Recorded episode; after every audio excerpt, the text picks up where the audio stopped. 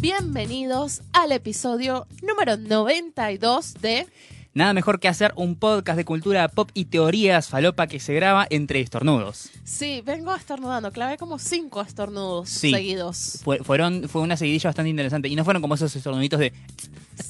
Que yo no estornudo así. No, no, no. Los tuyos fueron un poco explosivos.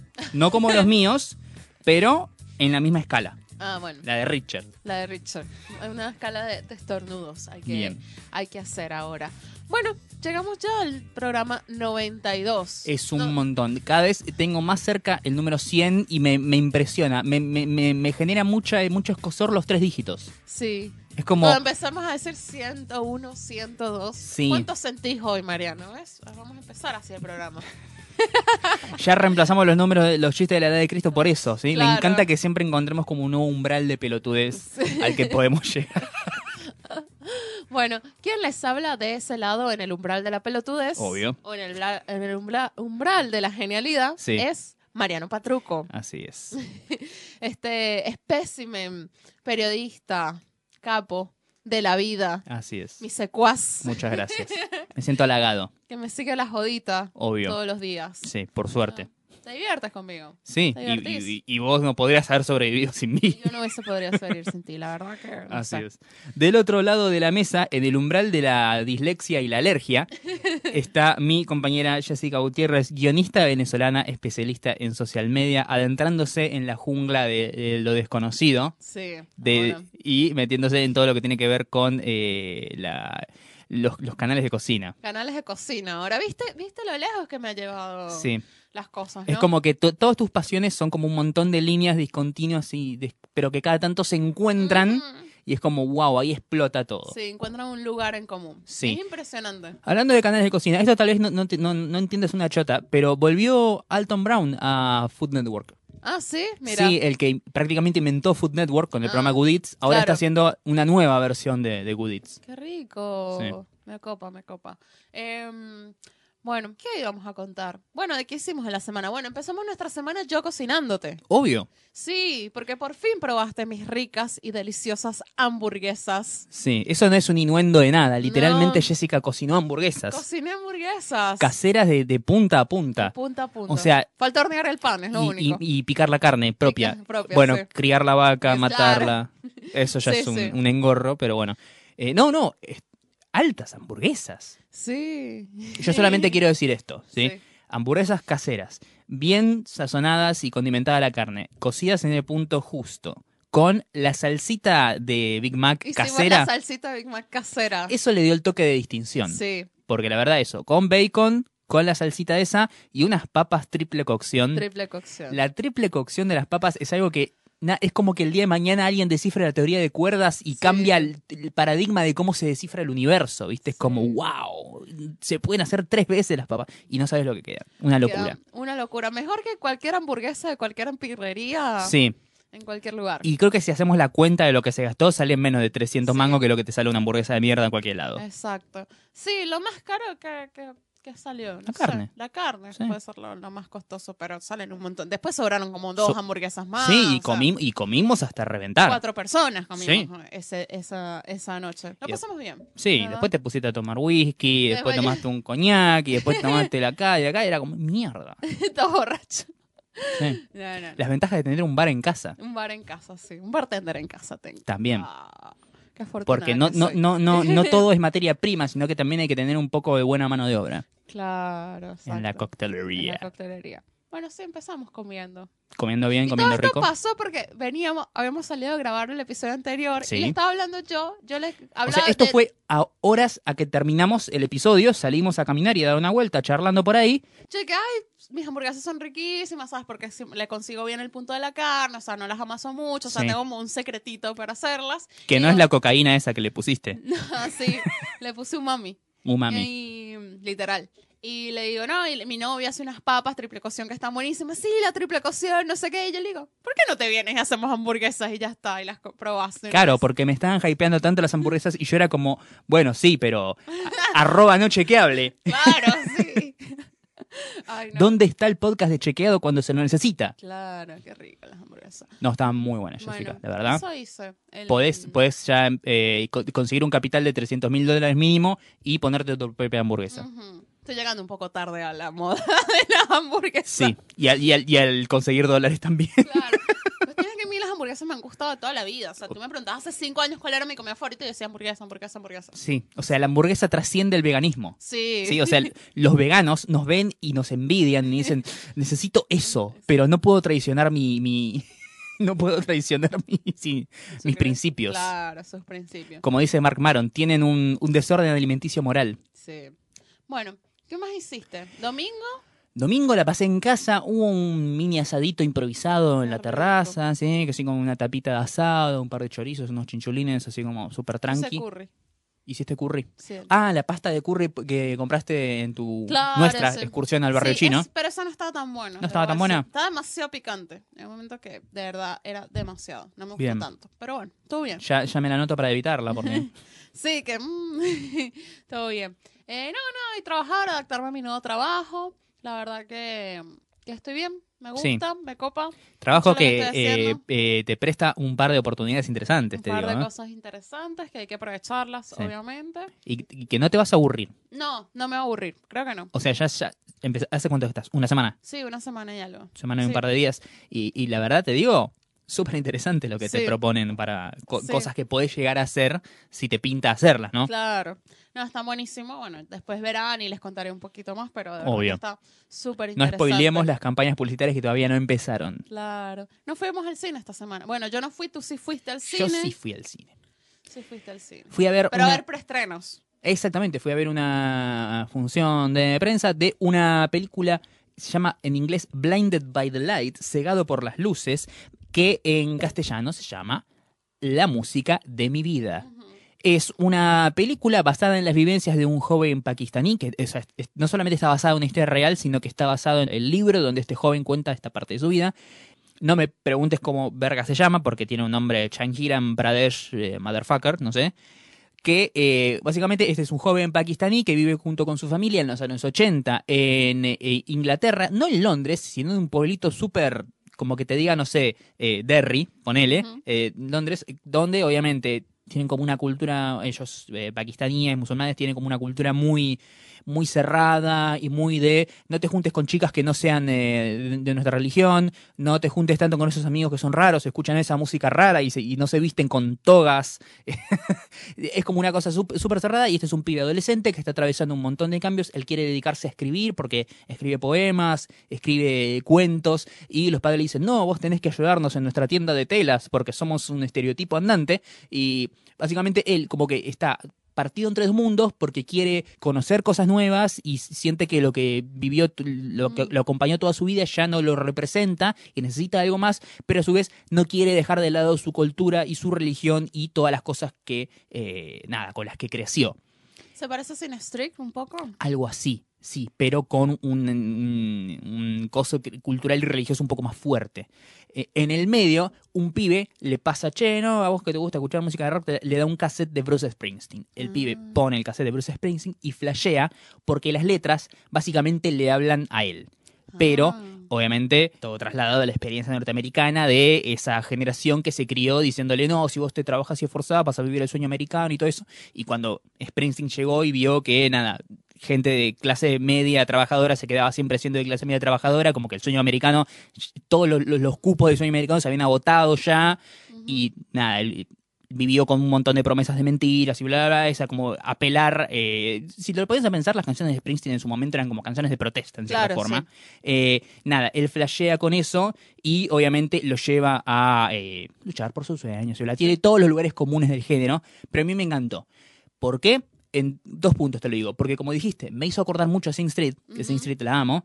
Eh, en segundo, eh, me encanta la música de Bruce Springsteen y esta película es como la Bohemian Rhapsody de Springsteen, pero no biopic, sino en concepto de ficción. Pero a lo que voy es que su música suena a lo largo de toda la película. La banco. Sin embargo, si me preguntas, ¿pagaría una entrada de cine por esta película? Y no sé, la semana que viene estrena It, Claro, sí. con todo el amor del mundo, eh, Chandira Pradesh, no sé cómo mierda te llames. Claro. Eh, no sé. Pero sí es una película que digo que cuando la, la encuentren, en donde sea, Y ya esa sea. es de Warner también. Es el, sí, sí, la- las dos son de Warner. las dos son de Warner. Esta película que les digo, Pues cuando, son target distintos también. Obvio, también. Eh, y además, esta, es- esta zona gris en la que estamos entre. Todavía no llegan las películas de los festivales ni los grandes tanques del verano. Y estamos todavía con la resaca de las vacaciones de invierno. Y en esta época están tirando un montón. O sea, tiraron la película de Ted Bundy de Netflix, que acá le iban a traer, que después la cancelaron porque estuvo en Netflix, y que después sacaron de Netflix y ahora la estrenan. Mm, la estrenan, ¿no? Cualquier cosa. Estrenaron eh, Greta, la película de Chloe Grace Moretz e Isabel Huppert, que es del 2018. o sea, es esta zona gris donde las distribuidoras tiran Sí, lo que tienen y les sobra como, bueno, no importa, total, nadie va al cine en esta época. Bueno, claro. si la encuentran por donde sea, ya sea en el cine, por internet, en cable, donde sea, véanla porque sinceramente me parece que vale la pena. Pero no, no digo vayan a ver la peliculón, ¿sí? Porque después capaz que se clavan, dicen, eh, una poronga, me vienen a gritar a mí, yo no me voy a hacer responsable. Sí, esta es una época totalmente que es como rara. O sea, yo de verdad estoy que no tengo nada que ver en el cine. O sea, vi la de Tarantino que era que la esperaba hace un montón de tiempo y ya no hay nada más interesante. para Bueno, pero ahora en septiembre hay varios estrenos interesantes. Mm. Además de, de chu- chusmé en la cartelera y van a encontrar, está Ad Astra, la película de Brad Ah, Pitt en el espacio. Que dicen que está buena. Que dicen que está muy buena. Empiezan a llegar algunos estrenos de películas que giraron por festivales. Eh, en el mes que viene estrena Joker. Hay un montón de, de películas Mm. buenas, buenas que se vienen. Y obviamente en diciembre, eh, Claro. joda loca y descontrol con Star Wars. Claro, sí. O sea, ah, y que el tráiler salió esta semana. Sí. Yo estaba tipo, pero me volvía loca. Ah, igual es como muy poquito lo que mostraron. Chiquito. O sea, no es un tráiler. Obvio. Y siguen jugando con esto de mostrarte cosas que parece que son como muy obvias, Sí. enseñarte como cuál puede ser el camino de la película, pero me parece que no va a ser tan así. No, yo tampoco O sea, creo. en el tráiler anterior nosotros todos nos comimos el amague de eh, eh, Rey y... ¿Cómo era? Eh, Kylo Ren y Rey, viste, como que le tiende la mano, como vení, Sí. pasate al lado oscuro. Sí. Y al final no pasó. No pasó. sí. Pero el tráiler te da toda esa, esa impresión. Ahora vemos directamente a Rey con una espada roja Ah. de doble punta Ah. y una toga Sith y es como decir, "Oh, Rey se pasó al lado oscuro y es como, no, No. muchachos, a ver, nosotros vimos en la eh, episodio 5, sí, en episodio 5, sí, que Luke está como eh, dentro del casco de Darth Vader en esa visión de la fuerza. Para mí no es algo real, no dejen de, de comerse cualquier cosa que les venden, ¿sí? Sí, sí. Pero la verdad es súper interesante verlo. Me parece que va a ser una película que va a estar. va a ser increíble. Me gusta como que, a pesar de que no, no tiene unas elecciones visuales tan fuertes como las que tuvo Ryan Johnson en The Last Jedi, igual parece que va a ser una película así muy linda de ver. O sea, que va, viste que eh, The Last Jedi era una película que tenía un nivel de momentos como que frenás y tenés un fondo de pantalla hermoso. Sí. Me parece que esta película va, va a rescatar un poco de eso también, que, eh, por ejemplo, El Despertar de la Fuerza no tuvo tanto No, no tuvo tanto, verdad. tampoco Rogue One, pero estas últimas dos tuvieron como un vuelo visual un poco más eh, interesante. Claro, sí, sí, sí, seguro. Eh, pero bueno, nada, vienen estrenos. Yo no fui al cine esta semana, pero vi muchos episodios de una chica. Hay un programa que a mí me gusta, el Gourmet, que es eh, Me va a comer el mundo. Sí. Pero porque viaja por distintos países. y- No es la serie documental de Galactus, el devorador de mundos. No. Eh, y nada, justo mi mamá me había contado que había visto el de Buenos Aires y yo no lo había visto, y entonces nada, lo busqué en Cablevisión Flow, que esto no es PNT, pero podría, podría venir Claro. Cablevisión Flow a pagarnos. Em, Te juro que te cobramos más barato que todos los otros a los que ya les sí, estás pagando. A los que todos le, le estás pagando, exactamente. Y vi el de Buenos Aires y me pareció que está muy, muy bien curado. Los sitios que fueron a visitar, de verdad que se demuestra eh, vivir Buenos Aires gastronómicamente sin irse ni a lo muy turístico ni a los muy snob. Tuvieron como una experiencia 100% argentina. Sí, 100% ¿sí? argentina. Porque vos podés eh, decir, bueno, voy a Buenos Aires, ¿a dónde voy a comer? Pones me- los mejores lugares para comer en Buenos Aires y te va a aparecer siempre la lista de La 10, Cabrera, 20, Sí. y son más o menos siempre los mismos lugares y siempre son como lugares top. ¿sí? O sea, lugares de cocina porteña top. Sí. Y vas y entras y puros brasileros. O Obvio, sea, es, es muy para turista. No estoy diciendo que esté mal, No, no. pero me parece que la experiencia porteña real es como ir y pedirte comerte unas empanadas caseras o sentarte en un lugar, ni, ni siquiera sentarte, comer una pizza de parado en De mostrador, parado, en Guerrino, sí. las cuartetas donde te guste. eh, es ir a comer un sanguchito de vacío o un choripán en la costanera, ¿viste? O sea, o una buena milanesa con puré en un lugar copado, o ir a un bodegón, ¿viste? De porciones grandes.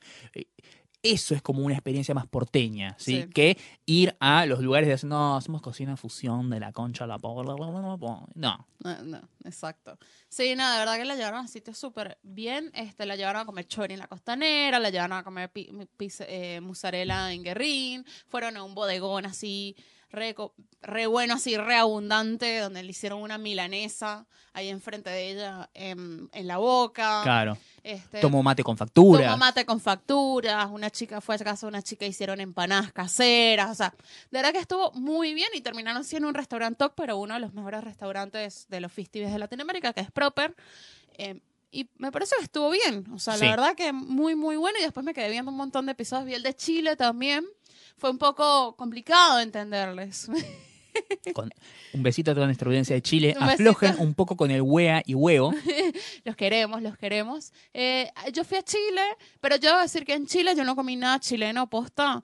Comí eh, hamburguesas, eh, comí comida peruana, porque hay mucha comida peruana ahí, Sí. pero no comí nada muy, muy chileno. Me di cuenta que me faltó probar el completo, que, Que, es como que es como un sándwich, de. salchicha, chucrup y palta. Ahí todo lo ponen palta. Sí, Y es como un sándwich así gigante. sí, sí, sí. O sea, que está Lo bueno. he visto. De hecho, me acuerdo que Elijah Wood eh, retuiteó una foto de un cartel que era El Señor de los Completos De los en completos. Chile, con la imagen del Señor de los Anillos, pero con un sándwich en la mano, En un sándwich. que Sí, era muy sí. divertido. Eso tampoco tomé mote con tampoco tomé mote con huesillos. Así que No sé qué es eso. No, es una bebida. Ah. Una bebida. Pero los huesillos Suena- es, suena a nombre es- de banda es de punk. cereal. No, eh, los huesillos es un cereal. Ah, está bien, O está bien. sea, no, no, es, no es nada raro, pues. No Está son bien. huesos de verdad. Pues después vi el de China, vi el de, vi el de, el de Ir- ah. Vi el de Irlanda, Sí, que se me trabó la lengua. claro, sí, sí. Viste tantas papas horneadas con whisky que dijiste, ah, la mierda. Todo le ponen papa, sí. A todo le ponen papa. Y sí. So- Mi novio es feliz. Eh, y, y todos son re alcohólicos en Irlanda. Esa No me gente digas, bebe Jessica. todo el puto día. Estás como aprendiendo que los estereotipos están basados en hechos reales. En hechos reales. Claro. Perdón, o sea, tipo, la mina llega y vean puertitas de colores de las casas, todas eran de distinto color. Y dice, ay, qué lindo las puertitas de colores. Y la mina irlandesa le dice, bueno, sí, están todas de diferente color para que cuando la gente llega borracha del pub, no se confunda de la casa donde va a entrar. Ah. Es muy bueno. Dale. Y la gente se va al pub desde las 4 de la tarde Sí. a beber cerveza. Sí, sí, sí. O sea, es tipo, ese es mi lugar en la tierra. Mariano, just go Irlanda. Irlanda, adóptame. Lo malo es que te dicen de que, bueno, acá en estas callecitas se suele venir, venir músicos a tocar y a veces está Bono ahí cantando en medio de la calle. Mm, bueno, Bueno. algún punto negativo tenía que Claro, tener. Algo tenía que tener de malo.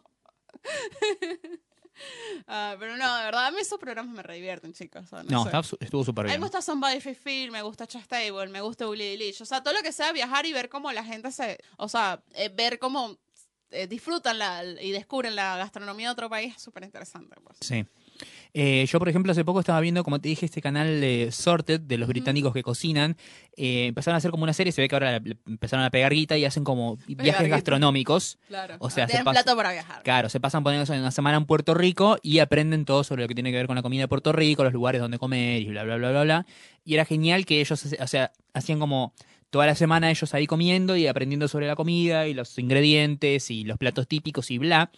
Y al final de su viaje, eh, la competencia es, ellos tienen que hacer un plato típico, eh, así como separado en dos equipos, y el, eh, hay un chef de- de- del país que los juzga en base a ejecución y en base a cuánto se pegaron a la receta y los ingredientes básicos, cuánto pusieron un poco de imaginación, si no la bardearon mucho, y eh, elige un ganador. Eh, y me parece que es algo maravilloso. O sea, y ver la, cocina propia interpretada por otro Sí, está como genial. otro.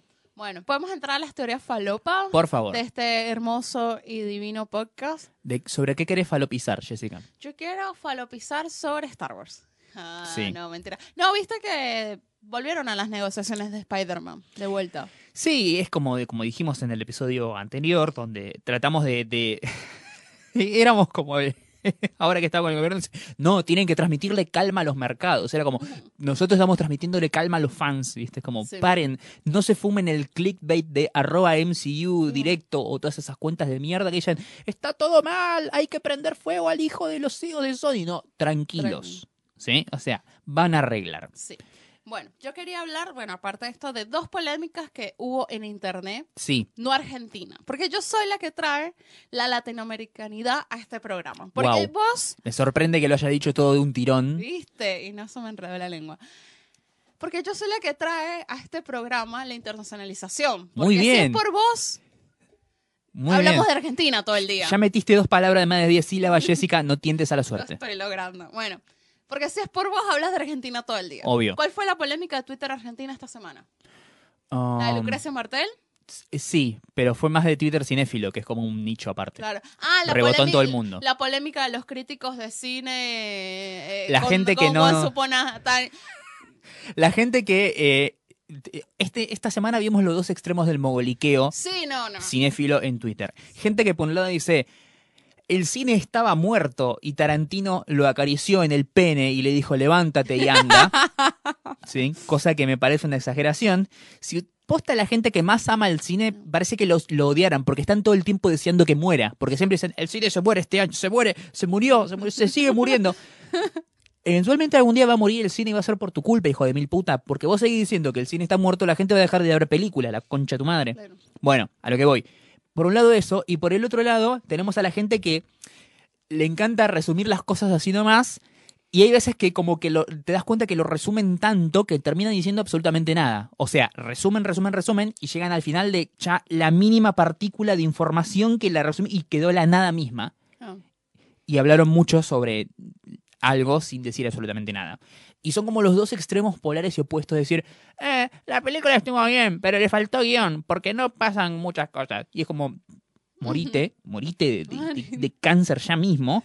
Y por otro lado tenés el otro que, no, todo es una mierda, nos vamos, pero salvo esto, oh, nos salvó el cine, porque mirá el plano. En esta parte el personaje de Brad Pitt agarra un vaso. El vaso representa la transparencia de su alma y la desesperanza del ocaso. Mo- vos también te tenés que morir de otra enfermedad muy, muy, muy fatal. Es terrible, boluda. O sea, Sí, no. están... Pero vos notás que son como en, en- en un mismo eh, eh, panetone, están en los dos extremos y son igualmente O sea, de nocivos. Yo estaba a punto de mutear, nunca lo pensé. Estaba a punto de mutear la palabra Tarantino. Sí, De mi me llenaron los huevos. O sea, quiero volver a ver la película, pero no voy a decir nada en Twitter porque ya veo que me, me van a venir de los dos lados a, a tirar mierda. Sí. Y yo voy a tener que empezar a putear. Y yo Sí, estoy, no. estuve bien esta semana, no tengo muchas ganas de enojarme. ¿En Sí, serio? De verdad, fue una semana bastante tranqui para Sí. enojarnos por algo. Bueno, aparte de esas polémicas en Twitter, bueno, pasó una polémica en Venezuela. A ver, ¿No? por Eh, favor, ilustrame. En Twitter, Twitter eh, no, Venezuela Podcast pasó esto, Ah, la es lo mierda. siguiente, ¿no? Bueno, te, te voy a contar la historia porque yo no te la conté. Venga, venga. Bueno, hay una gente famosa, ¿verdad? Que se llaman Rosemary y Aran, ¿no? Sí, Ellos son una gente que se hicieron famosos por una serie de televisión. Ah, por, un- por esta donde actuaba Cheryl. sí. La de Cheryl y Ah, Lazo. sí, sí, sí. La misma serie de, de televisión. Bueno, Bien. se hicieron famosos, ellos se conocieron en la serie, se casaron, tuvieron un hijo, ¿no? Sí. Al Esas hijo- cosas siempre salen bien. No, no, ya. Al hijo le pusieron el nombre de Ian Gael. Sí. Se llama Ian Gael. Está el bien. niño, ¿no? ¿Eh? Le abrieron una cuenta de, de Instagram al, al bebé, porque viste, siempre canje, nunca encanje, Claro. ¿no? Cuestionable, pero tampoco es que lo están pegando. ¿no? Claro, ¿no? Bueno, resulta ser que hace unos meses en, en un podcast de Venezuela, Sí. porque nosotros, acá hay una venezolana, pero no somos un podcast de Venezuela, No, somos un podcast Todavía. argentino, ponele. para el mundo. Bueno, una de las chicas hacen un podcast de comedia, porque todos los podcasts en Venezuela son de comedia, o sea, por favor. Claro. Eh, Es como si el país la estuviera pasando mal y necesitara gente que le haga reír. claro, exacto.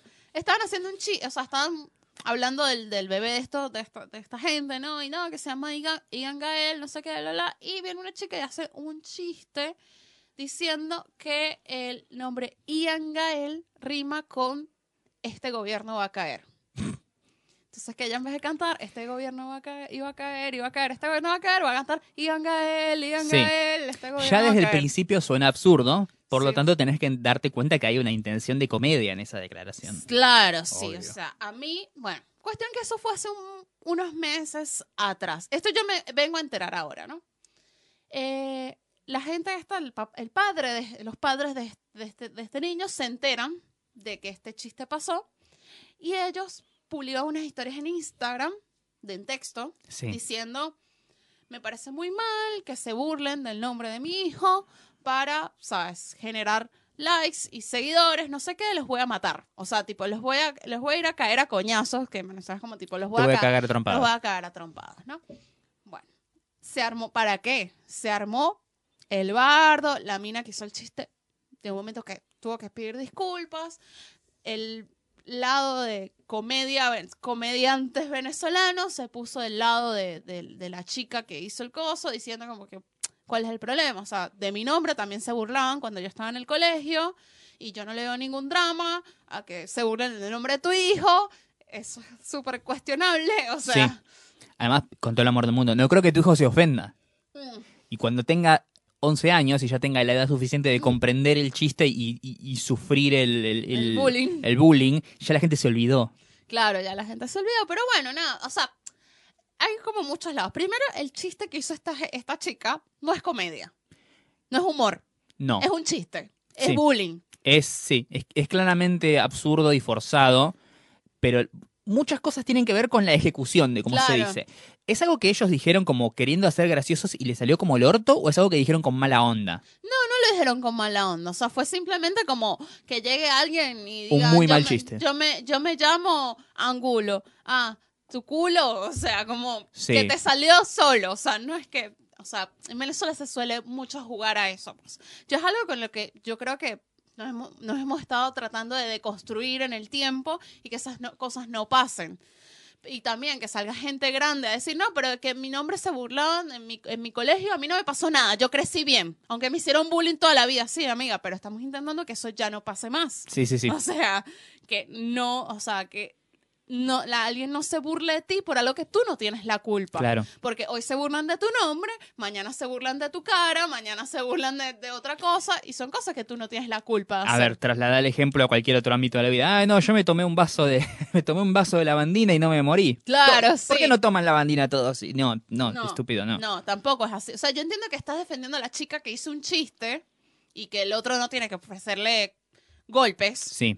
Por eso, porque es absurdo. Después empezaron a, a cuestionarlos a ellos. Bueno, si tú no quieres que tu hijo tenga una infancia pública, donde todo el mundo se pueda burlar de él porque tú lo estás exponiendo, entonces no le abras un Instagram. Mm, Mm, desde el principio Sí, te dije cuestionable. sí, cuestionable, Sí. sí. No te voy a decir como un poco tiene razón y tampoco te voy a decir los padres se la buscaron, Claro, pero no es algo que yo haría. Claro, exacto. Entonces, bueno, nada, se generó esa polémica y yo estaba como que, la verdad lo que me hizo fue pensar y decir, bueno, o sea, uno cuando hace chistes, Sí. uno tiene que ver con quién hace el chiste. O sea, tú no sabes cómo ¿Y esa cómo persona... lo hace? y cómo lo hace y cómo la otra persona lo va a tomar. O sea, yo siempre que trato de reírme, trato de reírme de mí, porque yo sé cómo me afecta a mí, Sí, no a otra persona. O sea, no, no, no voy a venir a contarte, ay, porque sabes que mi amiga se cayó ayer en el bar y me cagué de la risa. sí. No, porque capaz ella le dolió, se rompió la pierna, ¿sabes? Claro, se obvio. sintió mal en el momento. No, si yo me caí, no me dolió la pierna, lo que hice fue cagarme de la risa, vengo y te lo cuento. O sea, porque una cosa es burla, o sea, es reírse de uno mismo, y otra cosa es, es la burla. O sea, Claro. no sabes si esa persona se está riendo contigo Sí, sí, sí. en vez de, de ti. Pero bueno, nada, pasó esa polémica.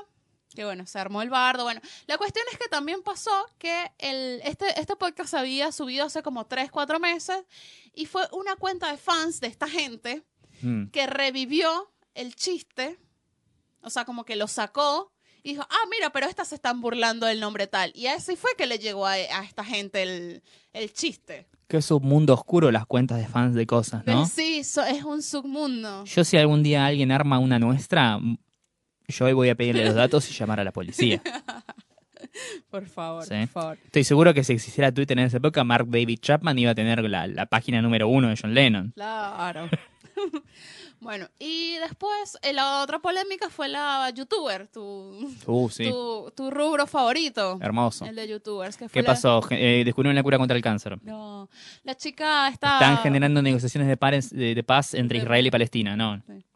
Esta chica, Pautix, es una de las youtubers más importantes de toda Latinoamérica, Bien. una de las que tiene más suscriptores en su canal. Ella es colombiana, vive en Los Ángeles, tiene Oh. su propia línea de Oh. maquillaje.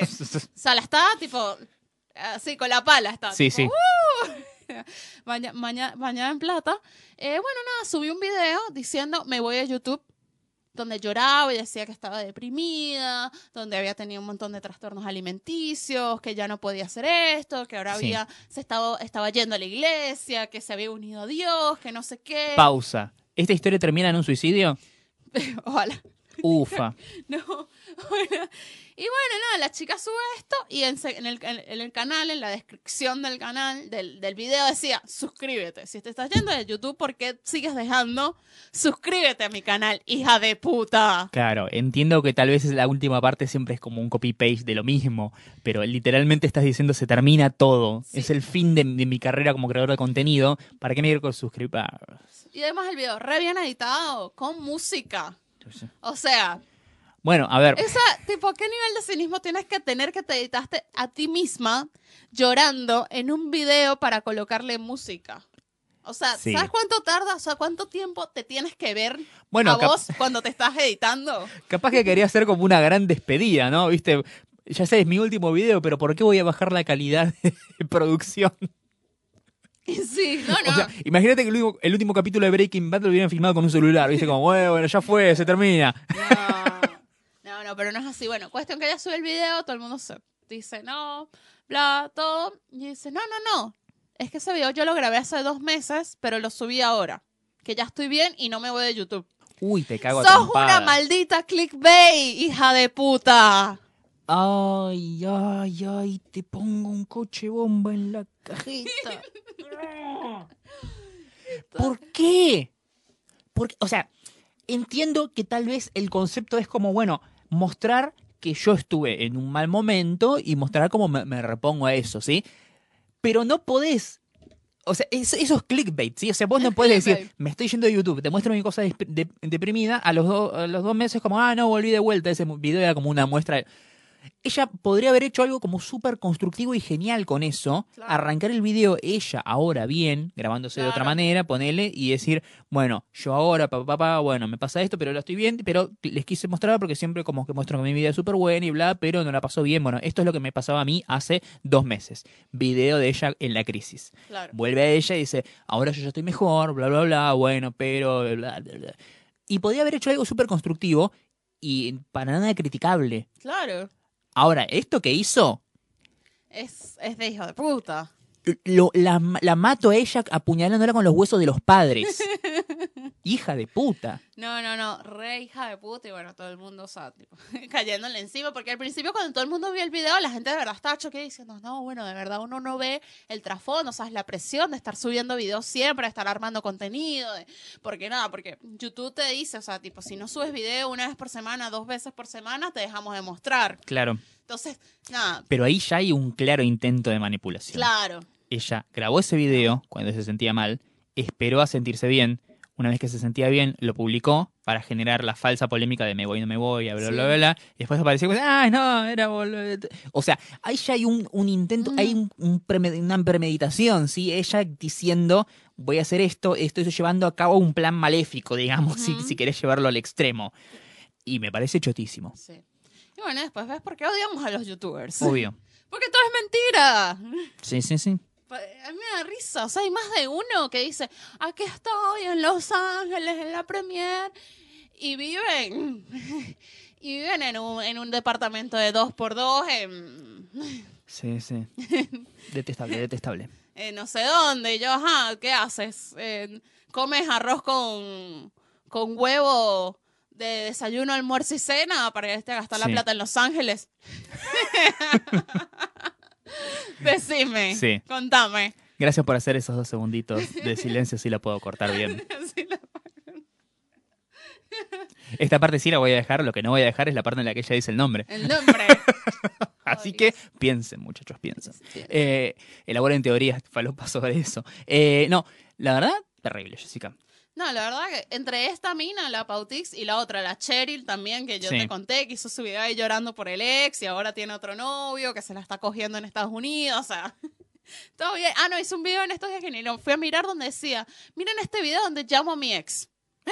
Y en verdad no lo llamaba, o sea, llamaba a otro ex. Sí, obvio. No llamaba a este, sino llamaba a claro. otro. Y todo el mundo entró pensando que llamaba a Lazo y era otro ex, la concha de tu madre. Claro, como que Brad Pitt. Ah, mira, llamo a mi ex. Ah, Jennifer Aniston. No, la piba con la que salí a los No. 15 años. Sí, No. no, no nos importa.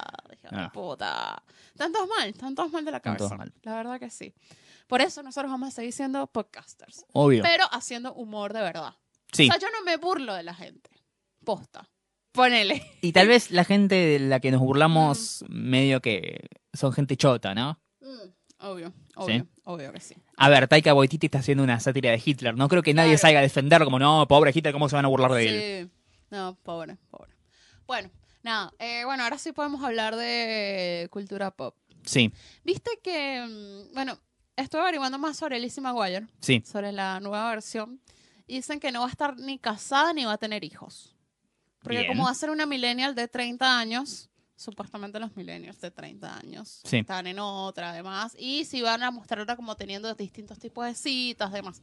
Igual Gira 2 tiene un hijo, uno, dos, y se casó como dos veces, ya, Claro. o sea, ella, Sí, y seguro cuando hizo Alicia Maguire no tenía 14 años y estaba en secundario. O sea. ella tiene mi edad. Ah, sí. Ella es un poquito más grande que yo, como un año, dos años más grande que yo. Ella no es tan grande. Sí, bueno, pero si, te- si no sé, la nueva Alicia Maguire es I Love Lucy, pero con el cartoon en el hombro, va a ser medio Va- embole. Va a tener el, cartoon. Sí, Lo obvio. Va a seguir teniendo. sí. Obvio, pero sí.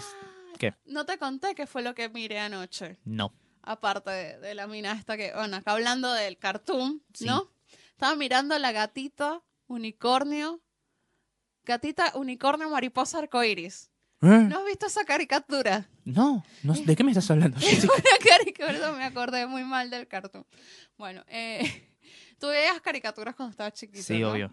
Todas eran medio falopa, ¿no? En la gran mayoría. Pero tú no te das cuenta que ahora la- las caricaturas de ahora parecen sacadas como de un, de un focus group.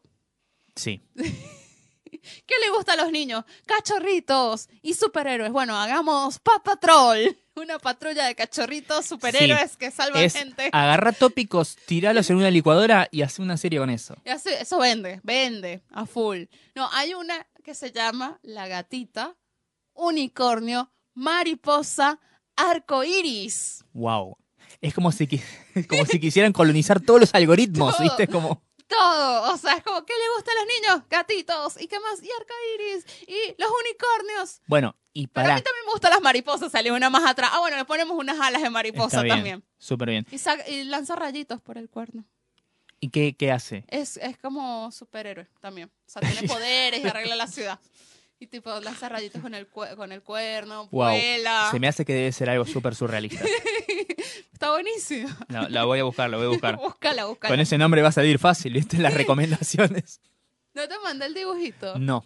Ah, ella, y- eh, ah, yo tengo una de ella enojada. A ver. No eran de mis favoritos, pero me acuerdo. Me acuerdo que existían, que eran algo. Em, Porque eso fue después de Coraje el perro cobarde. Que, ¿Qué caricatura eh, perturbador. perturbadora, Coraje el perro me gustaba, me gustaba. Dolores, Me gustaba- justo el pueblo así, pero solo. así. Sí. Me gustaba porque, o sea, yo de chico me gustaban ver películas de terror y era como súper freaky algunas cosas que pasaban y eran como, no. Mira, esta es la gatita. Ah, mirá, sí. Es una gatita, unicornio, mariposa arcoíris. Sí. Wow, es como... No entiendo cómo podían haber juntado todas esas cosas en una- Sí. la concha de la lora, sí. Wow. Divertida. High concept. High concept. Sí. Re, re. Eh, nada, Coraje el perro cobarde. A mi mamá le encantaba Coraje el perro. Ella le gustaba más que a mí Coraje el perro cobarde. A mí también. Aunque había cosas que me dan miedo, pero me gustaba, sí. Era muy rarito. vuelvan las tablillas. ¿Por qué estoy viendo esto? Sí. Y después estaba viendo. Yo no sé por qué me puse. Es que anoche no quería pensar. Me puse a ver las chicas superpoderosas. Sí. Y entonces las, las, las chicas, las maestras llaman profesor X porque profesor X, no, No, no. profesor X, me clavé profesor. De golpe se convirtió en la serie animada de X-Men. Bueno, el profesor era Sí. solamente. Eh, lo llama porque las niñas se están quedando dormidas en el colegio, en la Sí. escuela. Y nada, les dice, no, pero tenemos que salvar la ciudad. Y el, y el profesor dice, bueno, a las siete y media tienen que estar de vuelta en casa. Sí, A las siete y media que están saliendo todos los, todos los, los- los villanos, ¿no? sí. Ah, ah. Sí, me- tenía cosas, eh, me acuerdo, esos, es- esos, eh, esas series animadas tenían cosas que eran como humor para niños, simplón, pero tenía algunos guiños que si no sos niño no te das cuenta, pero una vez viéndolo adulto, o sea, la niña, la nena que le decía, estas eh, chicas las crié en un, las creé en un accidente de laboratorio, y la nena decía, ah, sí, mi papá también me dijo que soy un accidente. y yo te juro que eso de chico lo vi Claro, y pasó. y pasó. Era lo vi a y, y es como buenísimo. Te cagas de risa. O el abuelo de Rugrats, ¿sí? Claro, que decía de, ¿de dónde venís? Ah, no, vengo de jugar con unos amigos a la ruleta rusa. Es como, ¿Y ganaste? ¿Cómo se nota que no conoces la ruleta rusa? ¿Cómo voy a pasar eso? Ay, no, no. Muy divertido. No, fue más tipo especial de caricaturas de la infancia. Sí. Donde después de grande como que la- las revés y dices, ah, oh, es otra cosa esto. Está buenísimo. Bueno, después no tuvimos más noticias esta semana. Bueno, la polémica de Lucrecia Martel, Polaski, ¿no? ¿nos ilustras un poquito sobre eso, por favor? Porque Bueno. estoy medio afuera, pero... Básicamente, si entran, hay una nota de que le hicieron la gente de Infobae a Lucrecia Martel. Porque viste que pasa que siempre los medios sacan como. La gente lee solamente título, volanta, bajada y nada más. Y capaz que es más extenso lo que dice, pero te quedas con el título que dice: No voy a ir a la gala de Polanski porque es un violador de menores. Y no es en realidad lo que ella quiso decir. Ella es la presidenta del jurado de esta última eh, edición del Festival de Venecia. Festival donde se va a presentar la nueva película de Roman Polanski. Perdón, ¿qué estilo que tiene Lucrecia Martel? Obvio, ¿sí? Es como muy, muy genial. Yo, o sea, si yo fuera, si yo fuera mujer, querría envejecer como Lucrecia Sí, Martel. re, re. Bueno, ella es presidenta del jurado. Ella la eligen presidenta del jurado y todavía no sabe qué películas van a estar porque la- ella la anuncian el año pasado, en el, en el certamen pasado. Este año anuncia las películas y entre ellas está la película de Roman Polanski. Lucrecia Martel, gran militante feminista, eh, Roman Polanski, violador de menores. Bueno, como para más o menos se interesen, si les gusta, si quieren saber un poco más, googleen. Básicamente, ella lo que dice, que de hecho en todas las entrevistas donde hacen le dicen que las películas de Polanski le encantan y le parecen como muy valiosas para el cine. Sin embargo, ella lo que plantea es, yo no voy a ir a la gala donde eh, en realidad no va a estar Polanski, porque entonces como, ah, claro, va a estar ahí y se va a encontrar con él. No, Polanski no puede ir porque si pone un pie en Italia, lo extraditan a Estados Mm. Unidos y va preso. porque se le metió el pito repetidas veces a una menor de edad drogada, para, por si no lo sabían. Bueno, pero ella lo que no quiere es ir ahí al lugar donde se está agasajando a Polanski, a pesar de que no esté ahí, lo van a aplaudir y todo el mundo va a decir qué genio que es, cómo lo queremos, es un gran hombre eh, para el cine. Ella le parece que eso es como un acto de hipocresía teniendo en cuenta lo que ella defiende y, y- Mm. y banca, que es la posición del feminismo y ni una menos, y denunciar cosas y, y Too y lo que fuere, bla. Ella dice, yo no voy a ir a la gala, sin embargo, yo como jueza, como presidenta de, de- de- de jurado de Venecia este año, yo tengo que ver la película. Y la voy a ir a ver en una función privada junto con otros integrantes del jurado que no pueden ir a la gala y bla. Eso no significa que yo de entrada voy a odiar la, las películas de Polanski. Yo banco mucho de las películas de Polanski y me parece que es un debate que tenemos que darnos un poco, ¿no? Ella dice, a pesar de que yo separo la obra del artista, porque ella te, te dice, ella- yo no tengo ningún problema con la que película exista ni con todas las otras películas de, de Polanski, me parece que está bueno eso, ¿no? Como consumir las cosas pero de manera consciente. ¿sí? O sea, ver las cosas que hizo él o este u otro, pero tener conciencia de quién es él, este u otro. Porque si no tenés, como decíamos antes, el, el mogoliqueo de Once Upon a Time in Hollywood, tenés el mogoliqueo de esto de la cultura de la cancelación contra la cultura de, no, Woody Allen hizo Annie Hall, puede hacer lo que se le canta a la chota. No, no puede hacer lo que se le canta a la chota, ¿sí? Porque hay cosas que tal vez quiera hacer que son ilegales o inmorales o que no correspondan. De la misma manera que, no, él hizo el bebé Rosmarie, se podía coger un par de nenas. No, no funciona así.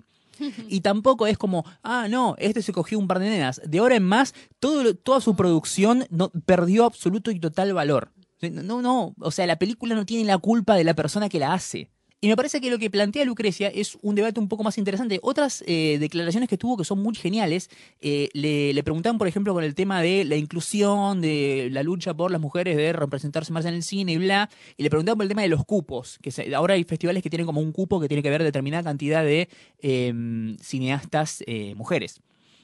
Y le preguntaron y dice, dice, mira, no es que esté bien o mal los cupos, sino que es una medida paliativa para luchar contra una desigualdad. Todos dicen como, ah, no, ahora por el cupo van a meter cualquier cosa.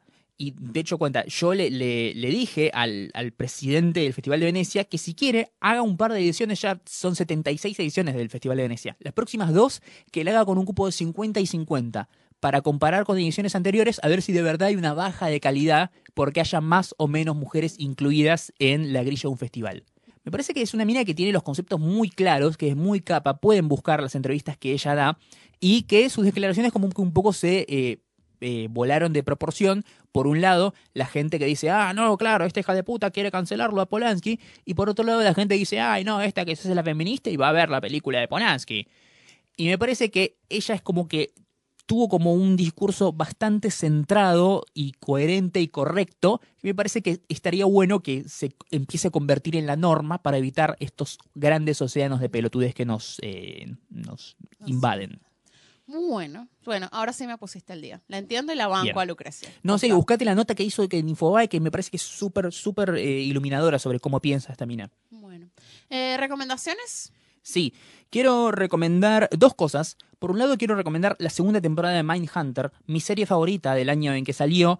Me parece brillante. Volví a ver la primera temporada, es increíble. Esta segunda temporada también está muy bien. Cambia un poco la dinámica.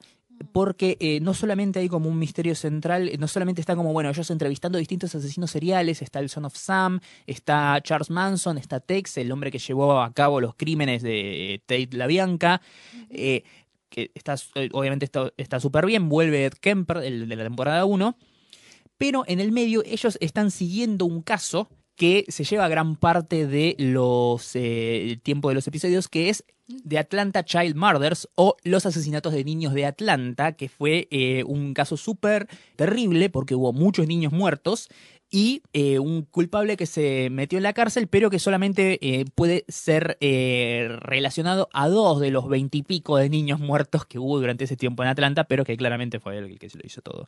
Bueno, es súper interesante eso, no solamente por cómo demuestran cómo es la investigación y cómo desde la política se intentó como de tapar o desdramatizar la cosa o ocultar lo que estaba pasando para que no afectara la- las posibilidades de reelección del gobernador de- del estado en ese momento y bla, sino también cómo se centra, cómo centra la atención en las familias de las víctimas Mm, como mm. ellas viendo como desde la policía no se hacía nada, desde la política trataban como de bajarle el tono a lo que estaba pasando y como ellas trataban de llevar adelante la, investigación y el caso y eh, tratar de, nada, buscar aunque sea un mínimo de justicia para esto que no estaba consiguiendo. Es muy buena la segunda temporada de Mindhunter. Y finalmente, lo último que quiero recomendar es un podcast, un episodio especial de un podcast eh, yo sigo muy manija por Once Upon a Time in Hollywood. La voy a ver la semana que viene otra vez, probablemente.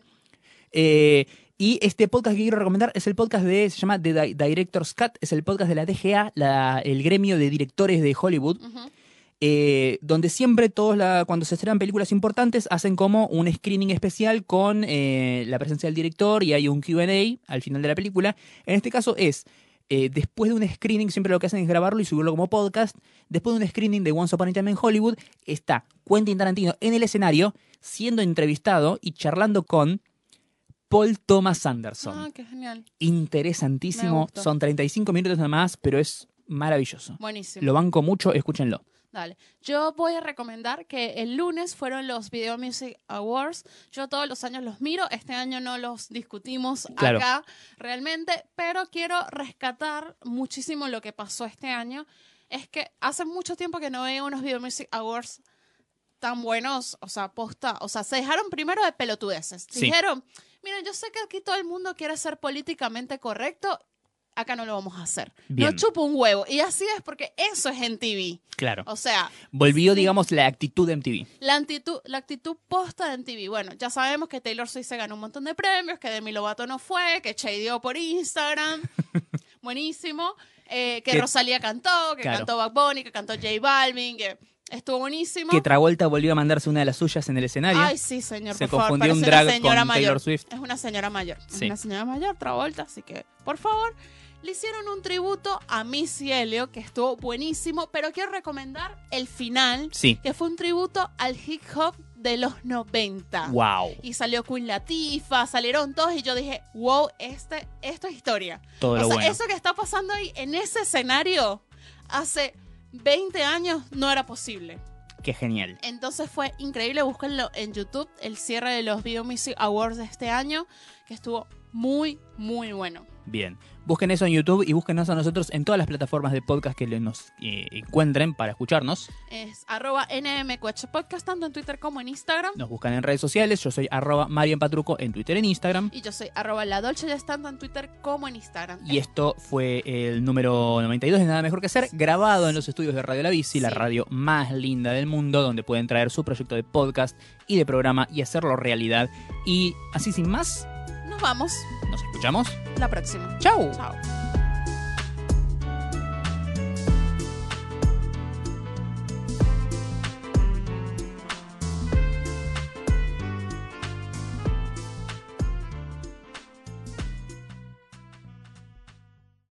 Sí, no, no estamos reventando mucho, ¿no? ¿Está, bien? Bueno, salvo cuando yo estornudo. Perdón. Hola, hola, hola. Estamos en volumen normal. A ver, Boyes. Hola, bienvenidos. Boluda. Episodio 92. Alta alergia. ¿Cuánto grabaste? ¿Tres o dos? Creo que cuatro. Cuatro, creo. Cuatro es un golazo, porque salud, amor, dinero y. ¿Algo más? Y drogas. Y droga. Ojo, Falopa. porque Cuando vos, eh, cuando te reís, ahí pica. Ah, bueno. Te reís o si te reís o algo. Bajame un toque, si no, de última. Um, Se mute, no entiendo por qué, pero lo sabe. Puedes tener mute.